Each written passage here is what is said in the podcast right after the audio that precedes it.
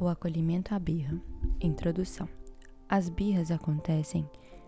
As crianças não nascem sabendo como lidar com as frustrações ou como se expressar de formas assertivas. Isso é algo que você tem que ensinar. E uma boa maneira de fazer isso é aproveitando essa situação para aprender sobre a personalidade do seu filho e educar seus sentimentos e emoções. Quando há birra, o bebê ou a criança deve ser acolhido e escutado, podendo intervir com abordagem positiva e tranquilizadora. Quando há birra, o bebê ou a criança deve ser acolhido e ouvido, podendo a mãe intervir de forma positiva e tranquilizadora. É importante que os pais entendam que a criança sente que não tem controle sobre sua própria vida. Quando as crianças ficam chateadas ou com raiva, os pais precisam garantir que elas não sejam dominadas por suas emoções. Os pais devem fazer o possível para ajudar as crianças a distinguir entre o que, a, o que está acontecendo dentro delas, a emoção, e o que está acontecendo fora dela, a fonte das suas frustrações. A birra não faz mal se não houver agressão física ou verbal, já que e um modo natural de exprimir o desejo de autonomia, a frustração face a um determinado contexto ou a necessidade de chamar a atenção.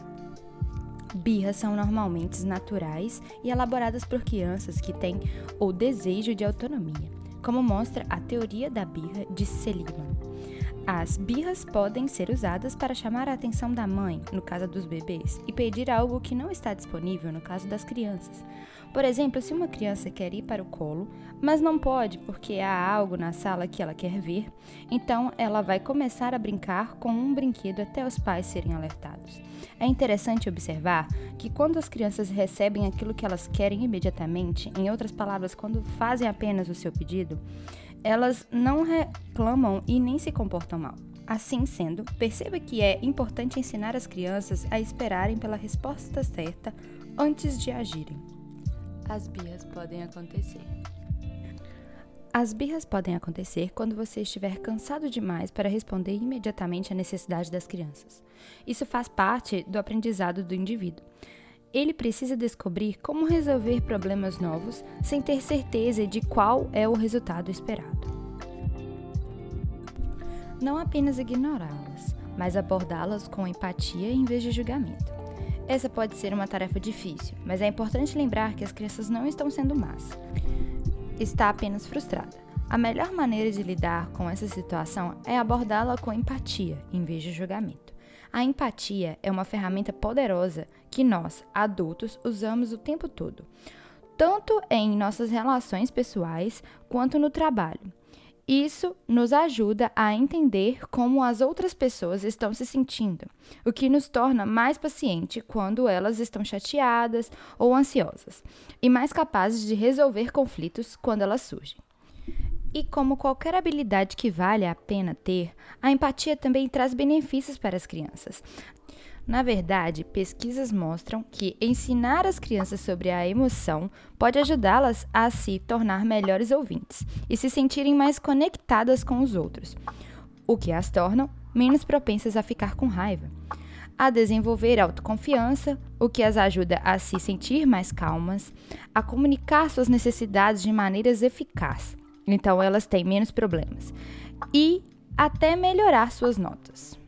Escutar os sentimentos que estão por trás da birra. A birra pode ser uma forma de chamar a atenção, pois é algo que as crianças querem e precisam. A birra também pode ser um modo natural de exprimir o desejo de autonomia, afinal, ainda são bebês. Uma ida à farmácia não precisa significar uma crise emocional para os pequenos. Nesse caso, você conhece o motivo do seu filho ter tido aquele tipo de atitude ele estava cansado e queria descansar. Ele queria brincar com seus amiguinhos, ele estava com sede, entre tantas possibilidades para explicar o vazamento no cartucho da camisa dele ou na sua blusa. Qual delas é verdadeira? É essencial escutar os sentimentos que estão por trás da birra. Não há mal nenhum em fazer uma pequena birra no shopping center. Afinal, é normal que as crianças demonstrem agitação, porque elas tanto gostam de estar nas lojas quanto temem ficar longe das mães e dos pais. Por outro lado, evite manter um comportamento sereno e calmo diante da birra. Liberdade para não incentivá-las constantemente. Você quer mesmo que sua filha olhe para você com carinho enquanto você cochila durante o jogo do time favorito dela? Deixar seus filhos perceberem quando é a hora de parar e quando é a hora de tentar outra coisa. Precisamos ensinar nossos filhos que há consequências para suas ações, mesmo que não gostem dela. Se eles estão constantemente fazendo birras porque querem alguma coisa, precisamos lembrar que eles estão passando por um momento difícil e podem precisar de mais atenção do que o normal. Ao lidar com uma birra, é preciso lembrar que as crianças estão passando por um momento difícil e precisa de atenção extra. Instigar a curiosidade não a solução imediata dos conflitos. Se seu filho estiver fazendo uma pergunta, não tenha medo de admitir que não sabe a resposta. Seu filho aprenderá mais com sua disposição de tentar e falhar do que com as suas respostas diretas. Eles também aprenderão sobre correr riscos e experimentar coisas novas, que são habilidades importantes para a vida que podem ajudá-los na escola, bem como em seus relacionamentos mais tarde na vida. Se seu filho não tiver certeza sobre algo, permita que ele experimente por si mesmo antes de dar qualquer conselho ou sugestão sobre o que pode acontecer a seguir. Dessa forma, se ele cometer erros, ou decidir que não gostam de algo, não será porque alguém lhe disse isso. Eles terão conhecimento em primeira mão. Você pode cuidar dos seus filhos sem ir contra seus desejos. Existem várias formas de lidar com o acolhimento da birra, mas você só pode fazer isso de forma positiva. Você tem que explicar aos seus filhos por que eles devem ficar e o que eles devem ou não fazer. Por exemplo, eu sei que você quer brincar lá fora, mas se sairmos todos juntos será perigoso para nós, porque tem muitos carros aqui que podem nos atropelar. Então, vamos brincar lá dentro, onde não há trânsito. Assim, seu filho entenderá porque ele tem que ficar dentro de casa, e não só porque a mãe mandou.